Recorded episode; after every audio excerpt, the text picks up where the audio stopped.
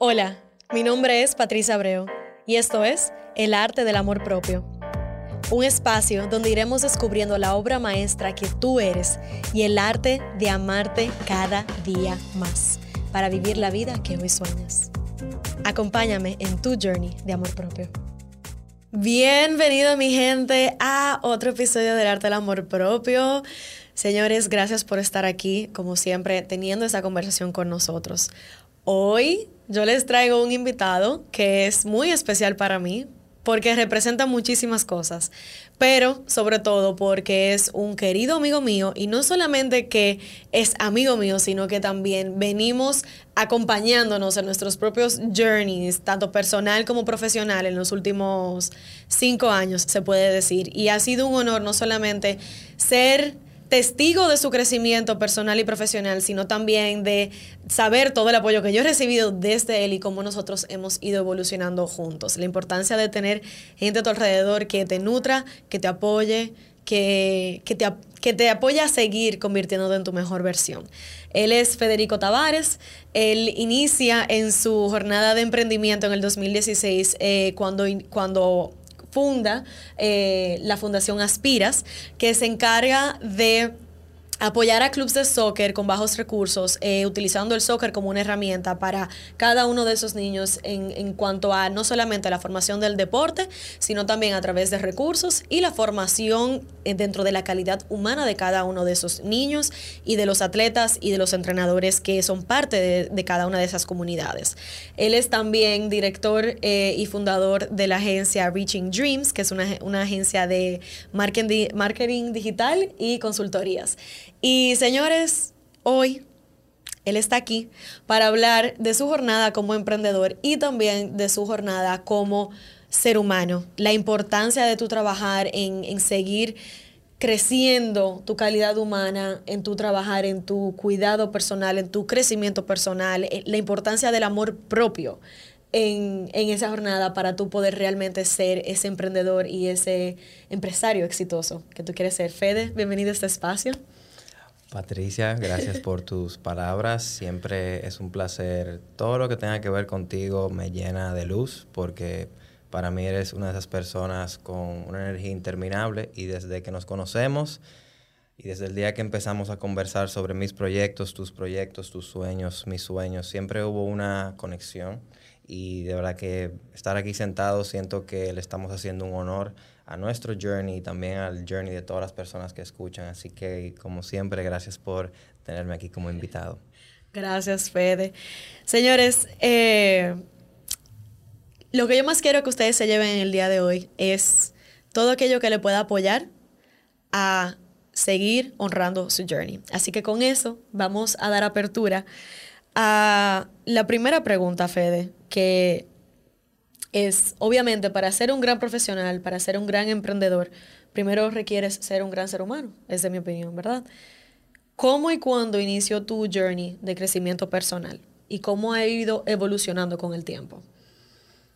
Mi journey de crecimiento personal empieza cuando yo ya a los 13, 14 años entendí que para tú ser un líder, para tú ser una buena influencia, no es con lo que tú dices, es con lo que tú haces. Yeah. Y en ese entonces ya yo tenía, tomé una decisión de que quería crecer en el fútbol, quería desempeñarme, quería llegar a la universidad y dije, ok, quiero lograr esto, tengo que enfocarme en mis notas, tengo que enfocarme en mi nivel, tengo que ser disciplinado, tengo que, si quiero llegar a ser líder en mi equipo y que las personas me vean y quieran también dar lo mejor de sí, yo tengo que dar lo mejor de mí primero. Entonces empieza mucho con, con el fútbol, con el deporte, donde a mí me gusta ganar, pero no ganar yo solo, que todos ganemos. Uh -huh. Entonces a veces la mejor manera de tú querer ganar es tú primero, dar lo mejor de ti. Y bueno, ya ahí se, se extrapola a, a, todo lo que he sido hoy, pero te puedo decir que ahí empieza, cuando, cuando vi el impacto no de mis palabras, sino de mis acciones, wow. dentro de la cancha, en la clase, en mis relaciones interpersonales, en todo lo que hago. Ahí te puedo decir que, que empieza. Wow. Y eso fue tú en el colegio, ¿verdad? Sí, Más o sí. menos, en esa conciencia. ¿Cómo ha ido evolucionando eso, sobre todo desde el momento en el cual emprendiste? Bueno, cuando empiezo a emprender, te puedo decir que siempre he sido un emprendedor. Claro. Porque desde los siete años yo iba en mi apartamento, iba tocando puerta por puerta y me daban 100 pesos para yo lavar el carro de todos los vecinos. Eh, siempre me gustaba ahorrar, me acuerdo la primera vez que ahorré 700 pesos para comprarme un carrito a control remoto en la novia de Villa. Me acuerdo yo ahorré esos 700 pesos, lo tenía en una caja de los VHS, iba ahorrando ahí. Y bueno, siempre entendí el tiempo, el valor de mi tiempo. Wow. Y ya cuando empiezo como, como emprendedor, que fue oficialmente 2016, que empiezo una empresa, empiezo una visión, la, la manifiesto en una idea y empiezo a trabajar hacia ella. Sí, el crecimiento personal fue como mi estándar, porque yo dije, ok, yo quiero hacer algo que no mucha gente alrededor de mí ha hecho. Gente que solamente en libros vi, en YouTube vi eso y decía, ok, que si yo quiero llegar a ese nivel, yo tengo que crecer como persona. No puedo levantarme todos los días y entender que solo por caminar voy a llegar. Claro. Tengo que aprender y nutrirme de esa información que de verdad me va a ayudar a soñar en grande y hacer cosas grandes. Claro. Wow, loco, eso es muy, realmente muy poderoso, eso que, que compartes. Mi pregunta es, ¿qué es lo más valioso que has aprendido de ti en tu journey hasta ahora? Lo más valioso que he aprendido de mí es que el día que hay algo que no me emociona, no es algo que yo debería estar haciendo. Mm, Cuando yo encuentro algo que me apasiona, yo voy. Porque por algo me apasiona. Claro. Y he visto como de, te pongo un ejemplo, yo a los 15, 16 años empecé como las horas de servicio, servicio comunitario que tenía que hacer, empecé a dar clases a porteros de mi colegio de 7, 8 años, nuestro colegio. Y yo sentía como algo, sentía algo, una conexión, me gustaba, lo disfrutaba. Y hoy en día tengo mi academia de porteros y me dedico a eso. Y tengo más de 12 años de experiencia. Entonces, eso es lo que más valioso que yo he aprendido. Si algo te apasiona y tú de verdad estás dispuesto a trabajar con el corazón, el dinero va a aparecer. Eso sí verdad. Y he visto mucha gente que trabaja solamente por dinero y es lo único que consigue. Entonces, si te lo puedo resumir, sí. Eh, todo lo que me apasiona es por algo. Si me apasiona, debo darle el momento que se dedica, y se, perdón, que se requiere para ver Claro. qué negocio sale de ahí. No Claro. primero veo el negocio y después la pasión. Claro. Porque nunca funciona. Yeah. No da- la motivación no está puesta realmente. No. Y hay una lección que yo aprendí en mi journey es, puedes tener todo el dinero del mundo, pero si no tienes ni la energía ni el tiempo, ¿para qué? Que fue era lo que me pasaba. O sea, cuando tú tienes un trabajo con un buen sueldo y no puedes realmente hacer lo que te apasiona, ¿para qué? ¿Para qué hacerlo? Eh, ¿y qué es, lo, qué, qué es lo más valioso que has aprendido del ser humano en tu journey hasta ahora? Lo más valioso que he aprendido del ser humano en mi proceso es que todos, todo el mundo tiene algo único. Mm, Y, es, y la sociedad nos, nos pone un molde donde dicen que porque tú estudiaste administración, tú tienes que ser un administrador. Si tú estudiaste algo, eso es lo que tú tienes que hacer. Pero nadie te pregunta en qué tú eres bueno, qué te gusta hacer. Porque obviamente si tú eres artista, ¿por qué tú no te preparas para ser artista y no solamente aquí o con tu arte? Pero aprende un chin de administración, de mercadeo, de ventas y tú te puedes dedicar a tu arte. Entonces lo que más he aprendido de- del, del ser humano es eso, que todo el mundo tiene algo único. Yeah. Algo que cuando tú se lo mencionas, su cara, a- aquí, Lights up. exacto, hay luz. Sí. Entonces, cuando la gente no sabe qué es eso y lo único que da- está en el día a día trabajando nueve horas, estudiando a lo que no le gusta, nunca se da la oportunidad de saber lo que de verdad es. Y yo entiendo que ahí es que el alma muere. Entonces, la gente que sí sabe lo que es, y aunque no lo haga full time, aunque lo haga una vez a la semana, una hora, pero eso es lo que más yo entiendo que hace que el ser humano haga todo bien. Cuando tú no sabes lo que te prende en fuego adentro, tú no eres la misma persona. tú no Totalmente. Tú no, caminas igual. Y Totalmente. eso te puedo decir lo que más he aprendido y la gente que de verdad que he conocido que más me ha ayudado y yo he podido ayudar. eh, Son personas que su pasión la tienen bien definida. Wow. Hay un episodio de eso, señores, también, en donde yo hablo justamente de eso. O sea, busca lo que te inspire, busca lo que te apasiona. Si no sabes lo que es, pues entonces significa que no te has dado la oportunidad de probar suficientes cosas en la vida. Este es el momento para hacerlo, nunca es tarde. Pero ¿para qué vives una vida en automático si tú no estás ni siquiera conectando con esa parte de ti que te hace sentir tú? Claro. Y es tu journey, es tu vida, es tus sueños, es tu felicidad. Y cuando tú estás feliz, cuando tú te sientes bien, eso es de, eso que tú eres fuente alrededor de ti, en donde sea que tú decidas hacerlo. Fede, ¿cuáles son los mayores beneficios que tú has tenido por tu nivel de disciplina en, en tu crecimiento y cuidado personal hasta ahora? Porque sé que tú llevas un Tú llevas un estilo de vida diferente y tú y yo hablamos mucho del 1%. Eh, y yo sé que todos los días tú tienes la intención de acercarte más a ese 1%. Y, para mí eso es una visión y una misión muy noble de tu parte para ti y con tu vida. Porque es not easy, no es, no es fácil la jornada, pero más que nada siento que es lo que te permite quedarte enfocado en que no es solamente sobre los resultados en tus empresas y, las, y, los resultados de las visiones de tus empresas, sino los resultados de tú como ser humano, de tú sentirte bien, como lo que veníamos hablando antes de- del episodio, o sea, the, the joy of the pursuit de esas metas.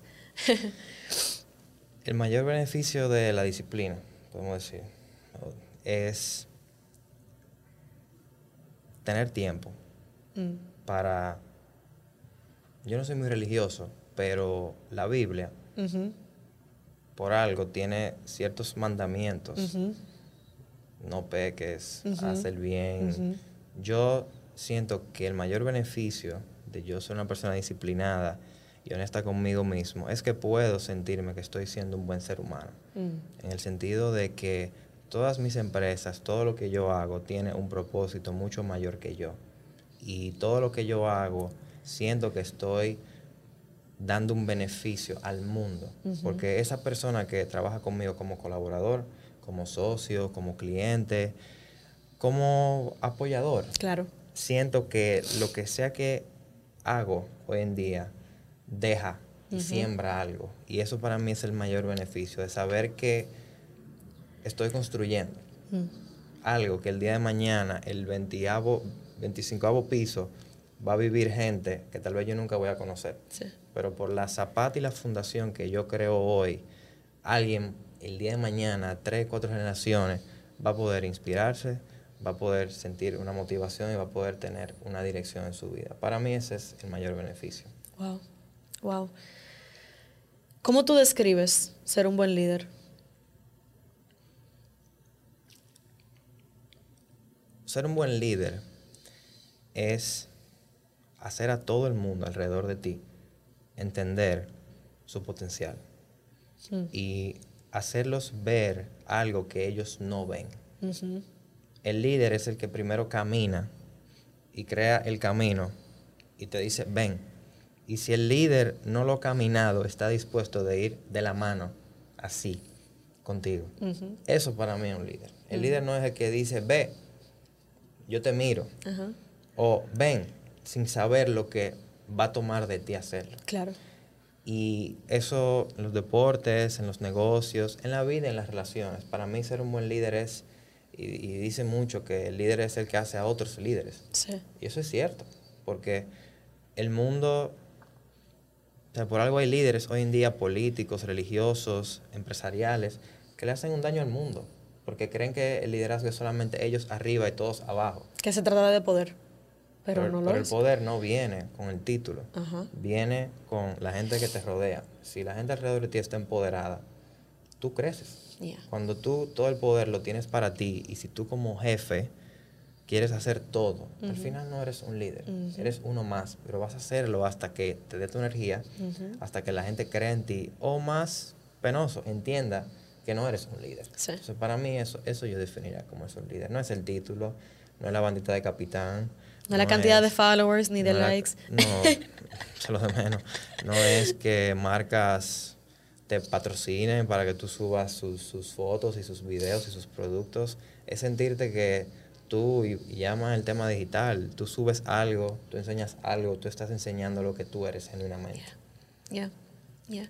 Y a eso le agregaría algo que tú dices mucho, que es cómo tú eres una influencia positiva en la gente que te rodea. Y no influencia al consumismo, sino la influencia a level up, a dar lo mejor de ti, a conectar con esa parte de ti que es tu mejor versión. A Totalmente. mirar adentro. Exacto, exactamente. Tú dirías que esa misma definición que tú le acabas de poner a un buen líder, ¿tú la, la extrapolarías al emprendedor? ¿O hay algo que tú tienes para diferenciar qué es un buen líder y qué es un buen emprendedor? Todos somos emprendedores. Todo el mundo es un emprendedor de una manera u otra.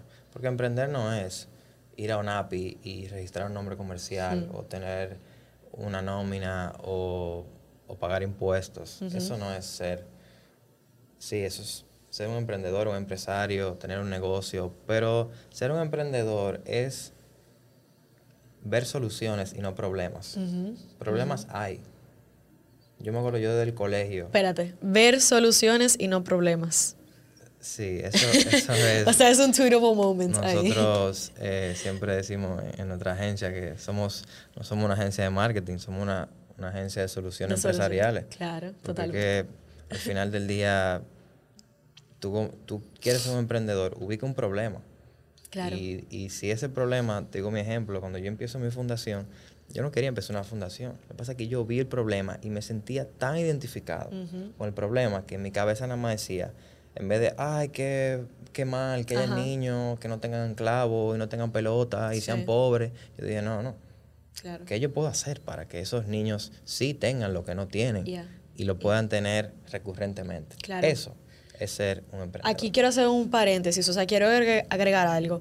Hay un episodio también que yo hablo de la importancia de la responsabilidad, de tú pararte responsable por tu vida. O sea, estamos hablando de amor propio, estamos hablando de tu vida. Tú no puedes solamente esperar y decir, ay, que yo soy víctima de mis circunstancias. O sea, no. Mira cómo tú tomaste ese problema donde tú pudiste haber tomado el, el- el guion, por así decirlo, de soy víctima de esas circunstancias, me da pena que esto exista y quedarte ahí. Pero mira la diferencia de ver el vaso medio lleno y medio vacío. O sea, la mentalidad de abundancia te llevó a ti a conectar con que si hay un problema significa que hay una solución.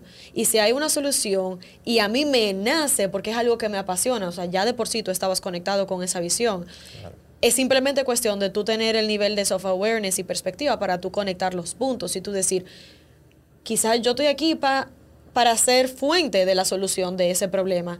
Y si es algo que me apasiona, pues qué bueno, lo voy a hacer. Y así mismo como tú lo hiciste con esa visión y en donde hoy existe Aspiras, tú también lo has hecho con tu vida. O sea, tú te has dado cuenta de que para tú poder crear esa solución, tú también tienes que poder traer soluciones a ti, a tu vida, a tus problemas, porque todo el mundo tiene problemas personales, todo el mundo tiene una circunstancia que es muy fácil tú decir, ah, no, porque qué pena que existe tal cosa. Y sin embargo, nos quedamos ahí. Pero la importancia de pararse responsable y de empezar contigo empieza ahí. Si tú quieres generar resultados distintos en tu vida, en cada área de tu vida, empieza contigo, en generar soluciones para tu vida personal. Así es. Sí, sí, es, es siempre ver, no ver las cosas como son, sino como pueden ser. Me encanta eso, ese es otro tweetable moment. Repítelo otra vez, por favor. No es ver las cosas como son, es como pueden ser. Me encanta, me encanta. Fede, ¿qué consejo le das a todo el que está pensando y, y o está iniciando un journey como emprendedor? Mira, en el ámbito técnico, tengan aunque sea tres meses de, de tus gastos ahorrados. Eso me lo dijo mi papá un día y eso siempre en mi cabeza. Cuando yo, 2019, ya dejé mi último trabajo, yo tenía tres meses ahorrados y yo dije, miré mi cuenta de banco y dije, no hay vuelta atrás. Ajá. ¿Qué otro consejo yo le puedo dar al que quiere emprender? Es aprende. Y no aprende de ver a una maestría en España. Perdón al que se ofenda. No es ve, ve, inscríbete y haz una maestría o estudia. No, no, no. No un título. No. Si tú quieres aprender, vamos a decir, tu pasión es por hacer zapatos. Léete la biografía de Phil Knight, Nike. Porque cuando tú quieres emprender en algo, en un negocio, en una industria, hay gente que lo está haciendo ya. Y esa gente pasó por años. Y tal vez tú no sepas de qué tú quieres que sea tu negocio, tú tienes una idea, pero si tú empiezas a llenar tu cabeza de pensamientos relacionados a eso, pensamientos positivos, te rodeas de personas que lo han hecho ya, eso es lo mejor que tú puedes hacer. Porque yo conozco mucha gente que yo siempre digo, cuando yo estaba en mi año cero, 2016, yo no sabía muchas cosas. Yo no sabía nada, honestamente. Yo estaba casi graduándome de una universidad en Estados Unidos, con un título de administración. Pero fue cuando yo dije, ok, yo me voy a em-, empeñar en mi emprendimiento y yo todo lo que era una oportunidad de escuchar personas, de reunirme, porque no, tú quieres algo, pero no, tú no siempre lo vas a conseguir. Pero cuando tú sabes que aunque tú no lo conseguiste, tú conseguiste algo, tú aprendiste cómo una persona habla, tú aprendiste cómo una persona se expresa, tú viste cómo las cosas se hacen dentro de tu industria. Eso es lo primero. Porque hacer un nombre, hacer un Instagram, hacer un logo, hacer misión, visión, valor es muy fácil. Pero tú tienes que entender que cualquier negocio, tú eres el negocio al principio yo empecé mi, todo el negocio que yo he empezado, yo era el todólogo. Y cuando dejo de ser el todólogo es porque me enfoqué en que el negocio crezca, corra, tenga clientes y personas que crean el negocio y puedo decir, ok, Fernando, que es mi entrenador de portero en mi academia, Fernando, ven, yo te voy a contratar. Tu rol va a ser dar clase a los niños, tratar bien a los niños y asegúrate que tú des lo mejor de ti. Comenzar a delegar. Exactamente. Pero ese, es un punto que es eso me tomó dos años y medio. Wow. Entonces, en ese proceso de dos años, si yo no constantemente me capacito, estoy en posiciones de aprender y me rodeo de gente que ya está haciendo lo que yo quiero hacer, va a ser un camino muy cuesta arriba. Porque nada, nada es imposible. Y es que está el problema con emprender. La gente cree que emprender es, ay, Steve Jobs, ay, mira. No, no, no, no. Tú define. Yo nunca pensé que, mi primer negocio iba a ser una fundación. Nunca. Yo, todo el mundo piensa, haz dinero, haz dinero, coge un trabajo. Y yo dije, tú sabes que yo no, yo no voy a escuchar a nadie porque yo estoy creando algo que ya estoy viendo cómo está impactando personas. Entonces, si tu negocio impacta a una persona, dale para allá. Así fue que yo inicié esto. Y mira cómo te está yendo. Sí. Así mismo fue que inició la visión del arte, del arte amor propio, con una persona que se sienta identificado, impactado de manera positiva con esta conversación, yo estoy paga. Estoy paga. Y tú dijiste algo importante también, en el año 2, tú y yo hablamos mucho del año 0, año 2, año 5, año 7, año 10, por el mismo, la misma jornada que lleva el, el, el, emprendimiento y de cómo tú vas pasando de fase a fase, que es lo mismo también con tu journey de amor propio, o sea, tú vas pasando de fase a fase. El momento en el cual tú tomas una decisión para cambiar tu vida y después como eso se va profundizando y, y, y va cambiando, va evolucionando, va expandiendo. Claro. Y es bellísimo cuando tú te das la oportunidad de tú disfrutar ese proceso porque, y estábamos hablando de eso ahorita, o sea, vivimos en una sociedad que nos enseña tanto el instant gratification, la gratificación instantánea, que se nos olvida disfrutar realmente el momento presente de que sí es verdad, o sea, estamos yendo para allá, pero no se trata solamente de la cima, se trata del proceso, se trata de la expansión, del, de, de quién yo soy hoy y de que es verdad, quizás yo no estoy donde quiero estar y donde sueño estar, pero por lo menos hoy yo estoy más cerca de eso que ayer. Y cuando yo miro para atrás, tenemos, estamos en el año 2 del arte del amor propio como podcast.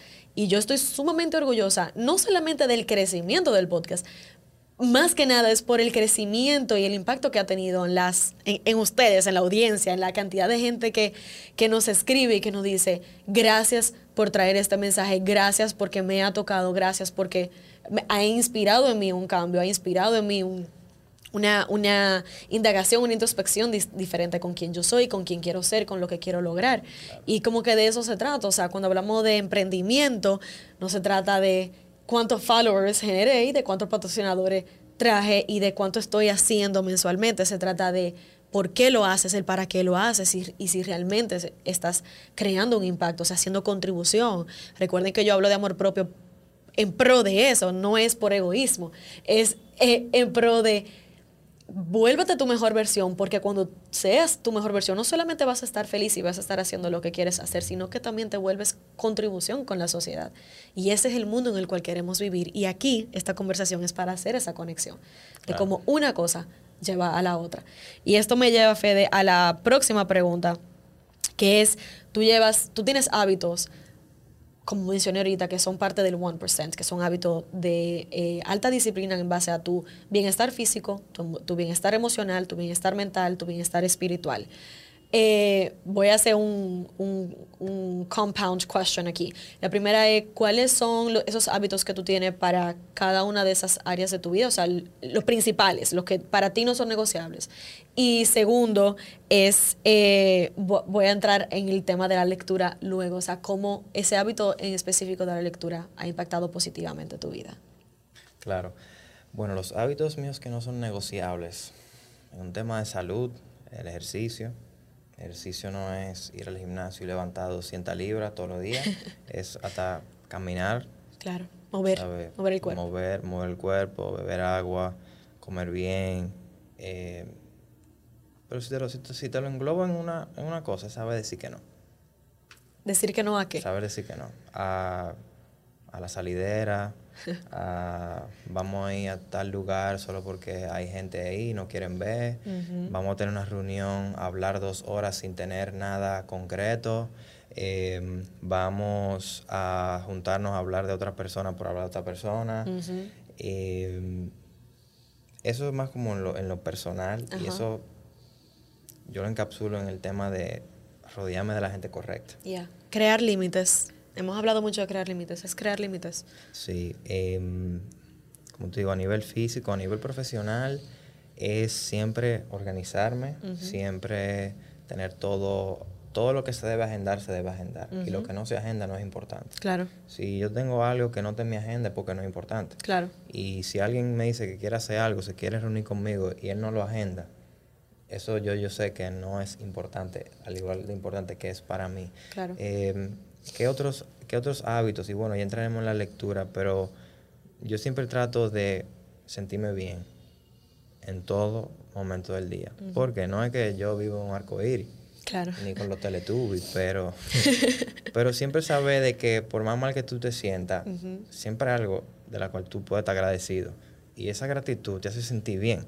Entonces, yo me siento bien estoy, me siento aquí, sintiéndome bien, voy a hablar de cosas buenas. Claro. Entonces, eso, eso yo diría que son como para mí esos hábitos. o sea, yo escribo mucho, o sea, lo que dicen journaling, eh, camino a mi perrita casi todos los días. Que es una práctica de mindfulness muy buena. Claro, trato de, dormir, ¿sabes? Eso de, del hustle culture no es realístico, o sea, hay que dormir, hay que comer bien, hay que tener limitaciones, como tú dices. Y también lo más importante es, lamentablemente, el emprendedor no sabe manejar mucho lo que es el balance. Mm. Pero cuando algo a ti te apasiona, tú no piensas en balance, tú piensas en tu bienestar. Sí. Porque si tú duras 16 horas en tu oficina, pero tú estás de esas 16 horas, 10 horas haciendo nada productivo, tú no estás emprendiendo, tú no estás alineado, tú no tienes un burning desire para lo que tú quieres. Pero yo bueno, yo tengo gente que trabaja conmigo hoy en día, pero igual, yo siempre estoy pensando en mis negocios, siempre estoy pensando en cómo puedo ser de valor a la gente que, está alrededor de mí. Eh, eso que tú estabas diciendo eh, algo que yo digo mucho en cuanto al balance y de cómo, inclusive le comentaba a otra futura invitada del podcast, cómo yo misma he cambiado mi pensar en, en base a los hábitos. De que, por ejemplo, yo tengo IGTVs en Instagram hablando de la importancia de, por ejemplo, de tú tener un hábito de tú levantarte a las 5 de la mañana.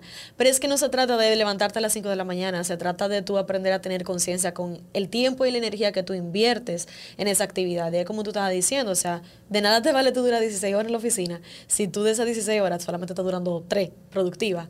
O sea, ¿para qué vas a durar 16 horas en la oficina? O sea, eso es lo que lleva al burnout. Ahora, tú puedes durar 3 horas en la mañana siendo completamente productivo y después irte de la oficina y seguir haciendo otras cosas que de una manera directa o indirectamente te apoyen a seguir creando. Porque tú eres un ser humano, o sea, es tu bienestar. Y entonces tu bienestar te va a apoyar a seguir creando, a seguir conectando con tu pasión. No es hacer por hacer, es hacer con conciencia. No, eso no funciona. Digas, eh, tú has vivido la, la dos partes de la moneda. Claro, claro. Claro, sí, porque todo lo que yo digo hoy, estaba hablando eso con alguien y le decía, oye, todo lo que yo te voy a decir ahora mismo, yo no lo leí en un libro, Mm. yo no lo vi en YouTube, yo lo viví. Mm, Porque yo nunca te voy a hablar de lo que vi en YouTube y nunca hice. claro. Y, y cuando yo empecé, uno está jugando con mucha carta al mismo tiempo y uno se está encontrando porque cuando tú emprendes, tú te estás conociendo a ti mismo de otra manera porque mientras todos tus amigos están estudiando o tienen sus trabajos seguros, tú estás creando tu vida, tú estás creando la vida que está aquí en tu cabeza y eso toma mucha disciplina. Yeah. Y eso solamente es, como hablamos al principio, nunca dejar de aprender Yeah. y primero aprender de ti. Porque eso que tú dices de, de levantarse temprano, todos los hábitos, es tú encontrar lo que te funciona. Yeah. Nadie, nadie te- o sea, porque tú te levantas a las 5 de la mañana no significa que tú vas exitoso. Claro. Porque tú vayas al gym tres veces a la semana no significa que tú vas exitoso. Es un- Exacto. son muchos factores. Y es, y es tú encontrar esos que funcionan y no solamente hacen que funcionen para ti, sino para lo que tú estás haciendo. Porque lo que más yo he aprendido de emprender es que cómo hablan de ti cuando tú no estás ahí. Mm, Eso es lo que importa. Porque cualquiera puede hablar bien de ti. claro. Pero a mí no me importa que tú hables mal o bien de mí. Yo lo que quiero es que tú digas cómo tú te sientes con lo que yo estoy haciendo y cómo tú te relacionas. Yeah. Y, Y cuando tú estás ahí, o sea, lo que tú generas en las, en las Claro. personas. Y eso es lo que hace que todos sus- tus hábitos, porque si yo estuviera enseñando que yo lo que ando es bebiendo, saliendo, eh, ¿sabes? Siendo uno más, Claro. una ovejita más, Ajá. Yo sé que yo no, no me sintiera en la, en la posición de ser un mentor o una guía para gente más joven que yo, al que viene. Y eso, eso es lo que yo quiero. Yo quiero que la- el que ve, el que diga no puedo, me ve y diga, ok, él pudo, yo puedo. Yo puedo, claro. Y yo no, todos somos carne hueso, somos igual. Claro. Pero sí, de verdad que, y por eso siempre he apoyado mucho todo lo que tú hablas y dices, porque que el amor propio es todo. Yeah. El tú darte cuenta dónde está tu poder, dónde está tu responsabilidad y dónde está tu disposición, tu compromiso, porque se vuelve como tú, como tú empezaste. O sea, si no te apasiona, ¿para qué hacerlo? no es hacerlo por hacerlo. Eh, Fede, ¿cuál es el hábito o la práctica que tú sientes que más ha revolucionado tu bienestar y tu manera de vivir? El hábito, ok. Practicar la gratitud. Mm, Cuando tú emprendes, tú usualmente estás mentalmente en un área gris. Porque yo me acuerdo en todo lo que he hecho, siempre hay ese, ese momento de satisfacción porque hiciste algo. Pero usualmente tú haces algo bueno y pasa el tiempo y si tú nada más te quedaste pensando en eso, eso bueno, te olvidaste del camino. Claro. Entonces, en el camino, tú no quieres, te- tú no quieres tener toda tu medalla aquí. De que, mira, yo hice esto, yo hice esto, yo hice esto. Tú quieres sentir gratitud por lo que te tomó llegar ahí. Y, y para mí la práctica de la gratitud, como te decía ahorita, muchas veces yo tengo muchísimas cosas que hacer, hay cosas que no se dan bien, problemas que llegan, porque Sí. los problemas siempre están presentes, pero es saber afrontar la cosa con gratitud. Porque todo lo malo se puede volver en algo bueno. Y como decíamos ahorita, hay un problema y el que ve el problema y está el que ve cómo puede ser la solución a ese problema. Y yo entiendo que la gratitud es como, como ese enchufe. El enchufe a la, al abundance mindset, a la, a la mentalidad de abundancia, Claro. en vez de la mentalidad de carencia. Porque siempre es muy fácil pensar lo que no está. Ajá. Muy fácil ver tu cuenta de banco y decir, wow, tengo cero pesos. Pero si tú dices, wow, ¿cómo yo me voy a sentir cuando yo tenga 10 mil pesos? Y cuando yo haga... No, y que ahí mismo, perdón que te interrumpa, pero como que esos mismos 10 mil pesos, bueno, estamos hablando de, de peso dominicano, ¿verdad? relativo. Que no es, no es un- un- una cantidad, ¿verdad?, extraordinaria. Y tú tienes dos maneras de tu verlo. Tú dices, ay, que son 10 mil pesos nada más. O, bueno, realmente estos 10 mil pesos son el starting point de mi próximo negocio. O sea, mira cómo cambió totalmente la connotación de esos 10 mil pesos. Si tú lo ves como 10 mil pesos nada más, tú lo, lo que vas a hacer es que lo vas a consumir, lo vas a votar. Si tú lo ves, esto es el starting point de mi, pro- de mi próximo negocio, tú ves cómo esos 10 mil pesos se vuelven una inversión a tú seguir generando y multiplicándolo. Que de ahí es que yo siento que viene y empieza el- el- la mentalidad de, de- de empresario, de, de emprendedor. Claro. ver soluciones. No, y, la, y la gratitud. Yo me acuerdo de nuestro primer cliente en la agencia nos pagaba 5 mil pesos al mes. Wow. Y yo me acuerdo, yo y mi socio, que 5 mil pesos. Y no le estamos trabajando a nadie, estamos creando un negocio. Claro. Vamos allá. Vamos allá. Y hoy en día tenemos clientes que nos pagan 10 veces eso. Claro. Y igual, lo tratamos igual que esos primeros 5 mil pesos. Porque Claro. estamos viendo la gratitud de que hay alguien en el mundo que cree en nosotros. Ujú. Y que a la cual nosotros también tenemos algo que ofrecerles. Soy de valor. Ganar, Tengo ganar. algo que me apasiona y me están pagando para hacer algo Ya. que me apasiona. Ya. Ganar, ganar. Y ver cómo eso, todo, cada uno de los factores que nosotros estamos hablando fueron la zapata de, Sí. esa, de, esa, de esa circunstancia. Fede, tú lees mucho mm, y quiero preguntarte, ¿cuál es el libro que más te ha impactado? ¿Y por qué? Mira, yo hablaba ahorita de que cuando tú estás emprendiendo, tú siempre tienes que soñar en grande, muy grande, porque a veces uno tiene algo, por ejemplo, estamos aquí en este estudio, ¿por qué las dueñas de este estudio no pueden decir yo quiero tener cinco sucursales o yo quiero que mi estudio sea el estudio donde se graben los mejores podcasts del país? El pensamiento de eso nos hace feliz, las Claro. hace feliz a ustedes si no me equivoco. Pero lo que lo más importante es cómo tú te quieres proyectar. Y si tú ves y tú conoces a alguien que lo hizo ya, tú tienes que aprender de esa persona. Claro. Porque esa persona no fue que mamá y papi le, le dieron un Todo. millón de pesos. No, nuestros padres, nuestros inversionistas nos dan oportunidades. Pero la oportunidad a veces tú la tienes ahí y por tú no saber que alguien que lo hizo, tú, tú caminas, pero tú no, no, no tienes como esos columpios en los que tú te agarras y tú lo que vas es a tratando de agarrarte de cosas y fallar es permitido. Pero tú tienes que fallar sabiendo que tú diste un paso firme. Yes. No de que fulanito me dijo que haga esto y lo hice y me quedó mal. Entonces le pregunté a fulanito si él lo había hecho y él ni lo había hecho. Es lo que me dio un consejo en el aire, como dicen. Y te, te doy un ejemplo. Cuando yo estaba empezando Aspiras en 2017, yo conocí una fundación de un chico que se llama Adam Brown, que es el fundador de Pencils of Promise. Ok. Pencils of Promise es una fundación que ayuda a construir escuelas en lugares muy pobres del mundo. Y pasó porque él fue, él trabajaba en, en el, en el sistema financiero de Estados Unidos, en Nueva York, en el stock market, Yeah. ¿sabe? Un banco grandísimo. Sí. Y hizo seis meses de servicio comunitario y fue a muchísimos lugares, a Laos, a Guatemala, y en uno estaba en Laos, creo que si no me equivoco, y fue a, a una de estas villas y vio niños que no tenían, no sabían lo que era ni un lápiz, Yeah. no sabían lo que era un libro, no sabían lo que era una escuela. Él dijo, wow. Y bueno, él hizo su misión, construir una escuela. Wow. Y el libro habla cómo él construyó una escuela, él hizo una fiesta en Nueva York, donde recaudó como 25 mil dólares, hizo la escuela, y hoy en día esa organización ha construido más de 400 escuelas. Yo leí eso y yo dije, wow, yo no sé qué yo voy a hacer. Yo de verdad no sé, pero yo tengo una pasión tan grande por lo que yo estoy haciendo, que ya al yo leer eso, yo siempre lo tenía ahí cerca de mí. Y eso es lo que yo siempre digo de, de la lectura, que siempre lee algo que te haga ver más allá, Sí. que te haga ver cosas. Por ejemplo, hoy estaba leyendo un libro de, de se llama Traction, How to get a, Get a Grip on Your Business, y dice de cómo tú necesitas gente buena alrededor de ti. Sí. Y yo estoy pasando por ese proceso ahora mismo de contratar gente, de seguir creciendo mis negocios.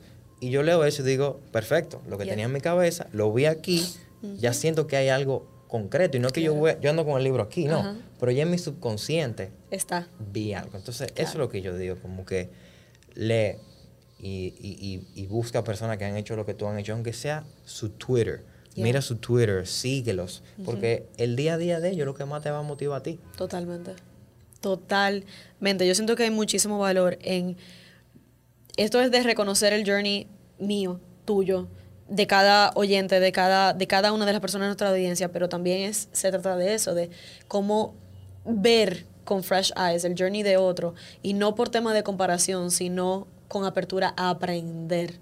Y por eso este podcast eh, tiene, tiene la, la estructura que tiene, que es en donde hay veces que yo traigo conversaciones sola porque simplemente son temas que son relevantes y hay veces que simplemente traigo un invitado para tener esas conversaciones, para que de tu journey los demás puedan aprender y de eso se trata, o sea, de tú exponerte a eso. Y algo que me acaba de llegar a la mente es que las, las personas que te rodean no son solamente las personas que te rodean en físico. Las personas que te rodean son las personas a las cuales tú estás escuchando en tu día a día. o de las cuales tú estás absorbiendo a día a día.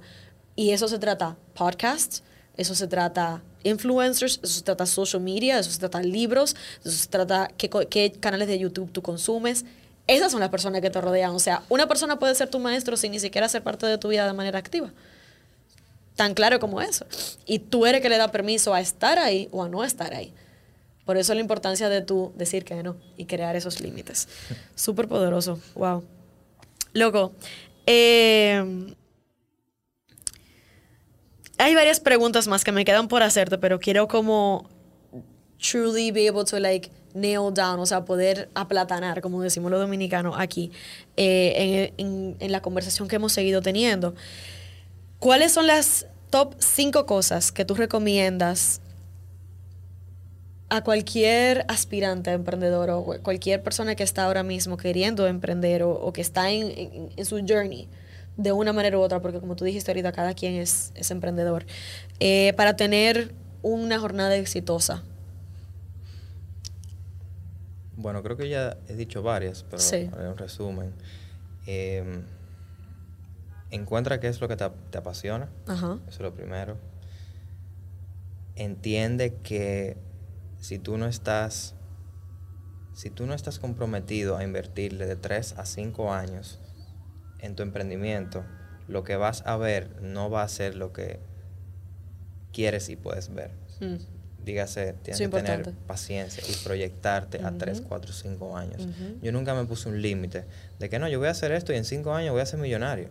No. en 5 años voy a llegar aquí, pero sí es importante verte a largo plazo. Y, Porque a veces siempre va a haber días buenos, pero cuando hay días malos, que lo primero que tú piensas, ya toma la llave, me fui. Entonces, paciencia. Número tres, edúcate.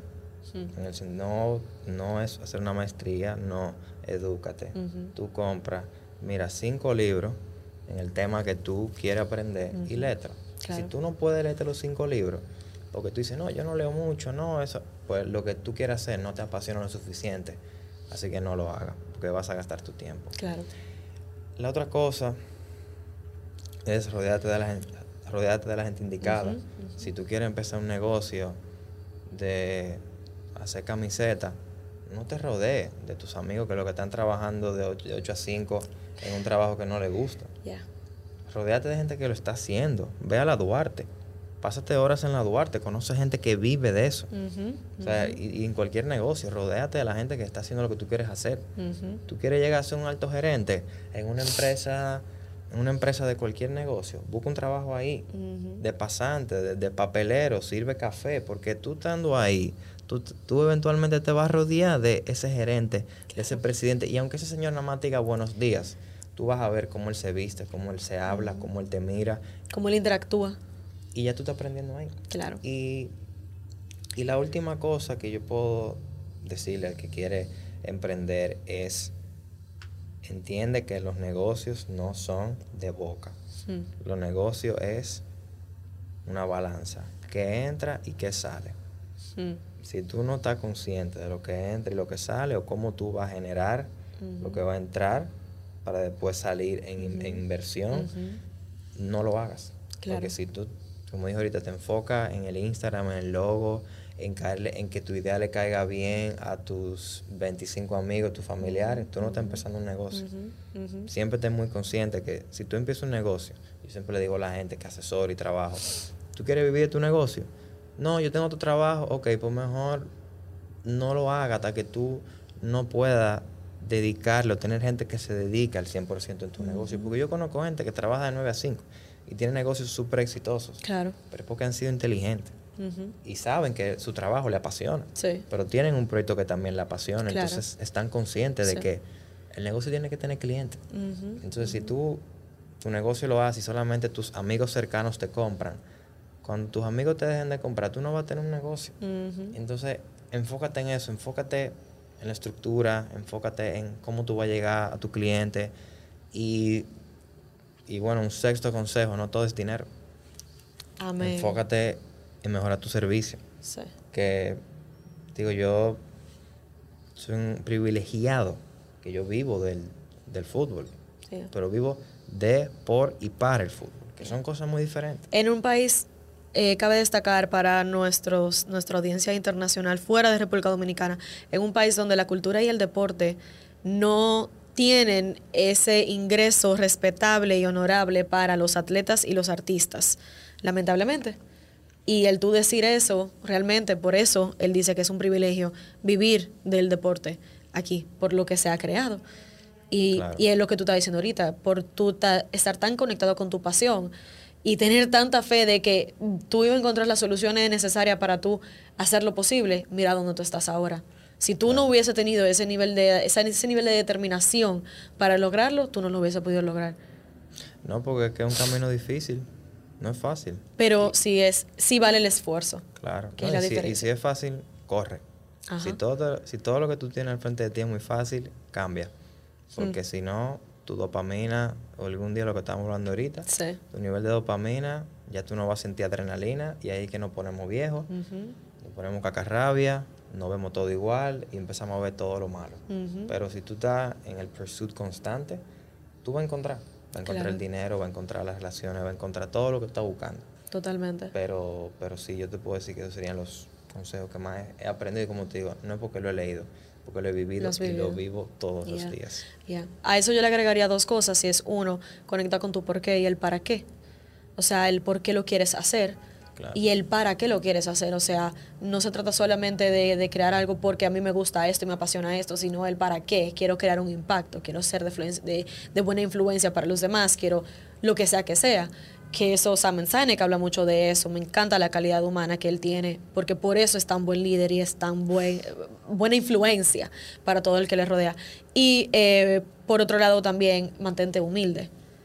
No es por el tema de la humildad, y por el tema de cómo la humildad se relaciona al liderazgo, pero porque si tú no tienes una, un alma humilde, un pensamiento humilde al momento de tú enfrentar tus retos, no estás abierto a aprender, no estás abierto a a, flexibilizarte, no estás abierto a adaptarte. Y para, yo entiendo que dentro del camino del emprendedurismo, sobre todo, del camino de la vida, como tú dices, todos somos emprendedores y cada vez más que lo, pienso, lo, voy entendiendo como en, en, la connotación que lo dijiste, tú tienes que tener una capacidad de adaptación y de flexibilidad y sin humildad no es posible. Y sin humildad no es posible aprender. Sin humildad no es posible aprender y por lo tanto tampoco es posible cometer errores. Como educador es algo que digo mucho. Para aprender tú tienes que estar dispuesto a cometer errores. Para, para estar dispuesto a cometer errores tú tienes que tener un alma humilde en donde tú no te dé miedo verte vulnerable, donde no te dé miedo verte en una posición en donde, ah, yo no tengo la razón. Y, y también el ponerte en situaciones donde, ¿qué puedo aprender? de esta persona, ¿qué puedo aprender de esta situación, ¿Qué puedo aprender de esta circunstancia, en vez de verte como la víctima. Sí. And it all circles back. Es un sí, tú dijiste algo de, de, la humildad y lo que más yo he aprendido es que tú puedes decir que tú eres bueno, tú puedes decir que tu producto es bueno, pero tú nada más sabes que lo que tú estás haciendo está bien, es cuando la otra gente lo dice. Yeah. Y te digo, tus amigos lo van a decir porque son tus amigos, tu familia, pero yo me, me, honra cuando veo gente que se relaciona con todo lo que hago y ni me conoce a mí, pero conoce lo que hago. Eso, eso es verdaderamente lo que me motiva a seguir, saber de que yo estoy creando algo que no es mi cara, es lo que yo tuve aquí, mi cabeza, y tomé la acción para crearlo. Y no solamente en mí, en la gente que trabaja conmigo. Para mí el bienestar de todo el que trabaja conmigo es más importante que el mío. Porque ellos son los que llevan. Y si la gente que está alrededor de mí lo que está lleno es de cosas negativas, de problemas, eso se va a extrapolar claro. a todo lo que tú creas. Entonces, la humildad es muy importante. Sí. No, y también hay eso que tú dijiste, tú eres la fuente. También, o sea, si tú no estás bien, como el otro. ¿Cómo tú esperas que tus empleados estén bien también? O sea, tú quieres ser fuente de inspiración para ellos, tú quieres ser fuente de positivismo para ellos. Totalmente. Fede, vamos a hacer eh, lo que Jay Shetty, que me encanta, dice el Fast Five. Él hace en su podcast. Yo dije, me gustaría hacer un Fast Five con, con Fede. ¿Cómo resumirías tu journey en una palabra? Paciencia. Paciencia. Tu mayor enfoque en tu crecimiento personal hoy en día es... Mi mayor enfoque. Hoy en día. Bienestar común. Mm. ¿Qué tú, ¿A qué te refieres con eso? desde mis clientes, colaboradores, amigos, familia. O sea, ganar, ganar, mi ganar. perrita, de que todo el mundo esté bien. Me encanta. Todo el mundo esté bien y yo poder ayudar. Cuando yo veo a alguien, yo te pregunto cómo tú estás, pero lo que yo siempre te pregunto, ¿cómo yo te puedo ayudar? Yeah. Y si tú no sabes en el momento, piénsalo y dime. Yeah. Porque el momento que yo deje de, de sentirme que soy de valor y ayuda a alguien, yo mejor... Crea no. distancia. Sí, creo distancia. Claro. Wow. ¿Cuál es la lección o, o sabiduría que más te encuentras repitiendo a tus aprendices? Bueno, confía en el proceso. Yeah, trust the process. Yo me imagino que te iba a decir eso. Sí, la- sí, verdaderamente. Eh, sí, Patricia, porque es que ya yo veo gente que está empezando, Yeah. o está tal vez uno o dos años In. eh, dentro, y yo le digo, confía en el proceso. Yeah. Porque es que tú estás ahí por algo. Yeah. Pero el día que tú dejes de trabajar por el proceso y nada más estás enfocado en la meta, en la meta, en la meta, no lo vas a disfrutar. Algo, un paréntesis aquí, que algo eh, que lo iba a decir ahorita, inclusive, dentro de tú confiar en tu propio proceso, ojo con comparar tu año 2 con el año 10 de otra persona. Por eso la importancia de no compararte con los demás, porque el overnight success es un, es un mito. El éxito de la noche a la mañana es un mito, entonces y Taylor Swift justamente lo dijo ayer en su en el, en el speech que ella hizo eh, del doctorado honorífico que le dieron en NYU. Es un, es un mito, o sea, tú no, nadie realmente tiene el éxito de la noche a la mañana, entonces deja de compararte, deja de comparar tu journey, deja de comparar tu proceso. ¿Qué le dirías a tu yo de hace cinco años? Ah, hombre, yo con 22 años, acabado de graduar de la universidad, escucha a quien de verdad te está diciendo un consejo real. No todo el mundo que se te acerca te quiere ayudar. Ajá. Lo que quiere es manifestar una idea en su cabeza, en ti, que es solo por su bienestar. Ajá.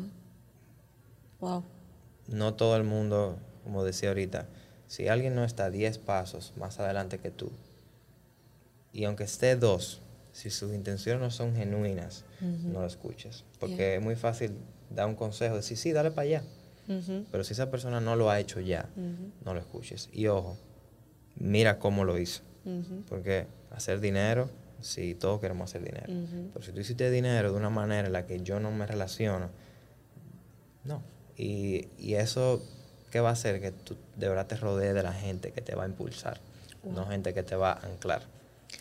Wow. Eso está. Gracias por eso. Eso es algo de la cual yo hablo mucho, pero tú lo trajiste de una manera muy diferente. Sí. Ahora mismo yo sé que tú eh, te llevas de como frases y, y mottos y esos mottos van cambiando, van evolucionando, van expandiendo contigo. Current life motto, ¿cuál es?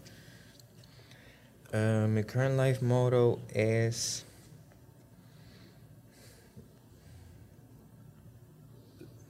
piensa en lo que quieres dejar. Hmm. Piensa en tu legado. Porque ya cuando tú tienes 5, 6, 7 años con algo que tú creaste, ya tú tienes que pensar dónde tú quieres estar en 10 años, en 20 años. Porque ya las decisiones que uno va tomando afectan a más personas. Yo tengo responsabilidades mensuales, pago Claro. de nómina, pago de, de personas que, que creen en mí. Y Claro. fue porque hace, cuando sea, que empezaron a trabajar conmigo, yo, yo hice una promesa con ellos.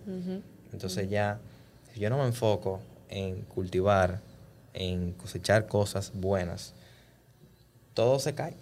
Y eso es lo que hay que entender de ser emprendedor. es, tú haces una, una promesa a ti. Y al tú hacer una promesa de amor propio a ti, todo el que se rodea de ti cree en eso. Y el día que tú dejas de creer en ti y dejas de creer en tu visión, nada vale. Todo se fue. Con eso damos cierre a exactamente el mensaje que yo quería dar hoy, que era cómo el amor propio se relaciona a el- la jornada del, del emprendedor y del emprendedor exitoso. Y no solamente exitoso en números, sino exitoso en calidad de vida, en calidad del legado, en calidad de lo que está creando en el día a día. Y yo traigo invitados, y eso yo estoy segura que tú lo sabes, pero para el que es nuevo, el que está escuchando, Traigo invitados que primero yo veo que son exitosos en su vida personal y cómo eso se transfiere a su vida profesional, no de la, no de la otra manera. Porque muchas veces hay una pantalla bien, bien puesta y no necesariamente hay un humano de gran calibre detrás. Y de eso se trata. Así que gracias Fede por estar aquí. Eso dice mucho de, de quién tú eres. Y señores, si quieren conectar con él, eh, les recomiendo que lo sigan en, en Instagram. Fede, Federico Rayita Bajo Tavares con Z al final. También hay el Instagram de Aspiras Foundation y también eh, la de Reaching Dreams, que es la agencia de marketing digital. Gracias por estar aquí y por llegar a este espacio, de verdad. A ti, Patricia. Siempre es un honor y placer poder compartir el camino. Gracias. Postdata. Federico es gran parte, tiene mucho que ver con el éxito, no solamente mío personal, sino también con el éxito mío profesional como coach y en el podcast. O sea que por eso también para mí es tan eh, bello el tenerlo aquí en este espacio, porque muchas veces no sabemos cuántas personas están involucradas en la manifestación física de un proyecto, de una visión y de un impacto. Así que nada, señores, con eso damos cierre al episodio de hoy. Recuerda darle like, compartir, suscribirte, déjanos un review y recuerda no tengas miedo de compartirnos en las redes, de escribirnos y de dejarnos saber cómo te impactó positivamente el episodio de hoy. Gracias por estar aquí, gracias por escoger empezar contigo. Sigue honrando tu journey de amor propio. Nos vemos en la próxima.